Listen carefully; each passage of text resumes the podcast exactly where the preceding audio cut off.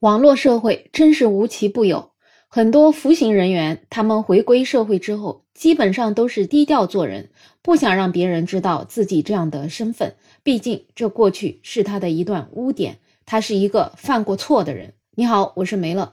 但是在如今这个网络社会，这些人竟然可以把他们的服刑经历当成一个挣钱的工具，他们摇身一变，在网上直播发短视频。给大家揭露在监狱的那些生活，一眨眼，他们竟然就变成了励志网红。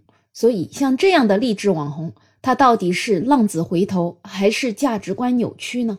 短视频网站的各种赛道现在竞争也是进入了白热化，大家都想从短视频这上面能够分一杯羹。很多人在找适合自己赛道的时候，有这样一个群体，他们竟然发现了刑满释放这个赛道能够给自己带来很大的流量。很多人对于刑满释放人员这种自带的神秘属性就感到特别的好奇。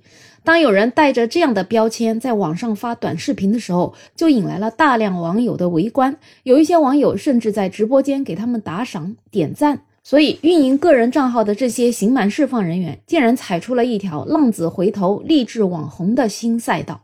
有一个账号叫“寻亲男孩”，今晚有没有哭的主播？自己在网上讲述自己寻亲的经历，称自己命运坎坷，曾经误入歧途，进入了监狱这所社会大学。就这样，他竟然收获了很多的同情，所以他吸引了十二万多的粉丝之后，他竟然就开始直播带货了，而且他用于高于市场价定价的价格给女性粉丝卖卫生巾。最后，令网友万万没有想到的是，这位误入歧途、刑满释放的博主。竟然是曾经持刀强奸不到十五岁的女孩，而像这样的例子还有很多。有一个小红书的账号叫天朗哥哥，他似乎感觉自己坐过牢很光荣，而且还晒出了自己的释放证明书，并且说：“我希望重获新生，我不会接受别人对我的施舍。”就这样，他竟然得到了很多网友的支持。最后，也是有人发现，他这样一个网红博主，竟然曾经犯的是强迫卖淫罪。看到这些账号，我真的是不知道这个社会它是怎么了。我们的价值观现在到底扭曲成什么样子？很多人说，刑满释放人员他们是犯过错的，他们也进了监狱，受过了惩罚，所以他们如今出来了，回归社会了。我们要有一颗包容的心去接纳他们，不然让他们在社会上没有立足之地，可能这一个群体就要走向另外一个极端。看似说的有道理，是没有错，应该要给刑满释放人员一个工作的机会。但是这样的包容不是纵容，你可以去选择你能够做的工作，但是你不能用你过去犯的这些错而成为你的流量密码，以服刑为亮点，竟然能够去博取大家对你的同情。那么我想请问，这些行为至于那些受害者于何地？至于那个被强奸过的十五岁的女孩于何地？如果你的亲属是受害者，他发现当初对他实施犯罪的人员，他刑满释放了，他竟然生活的那么好，他竟然能够利用过去所做的这种罪恶的行为，能够获取新的流量，能够成为励志网红，能够挣很多很多的钱。这个社会还有公平所在吗？而且对于主播这样一个职业，他其实不仅仅是一个职业，他是需要粉丝，而且他是需要打造人设的。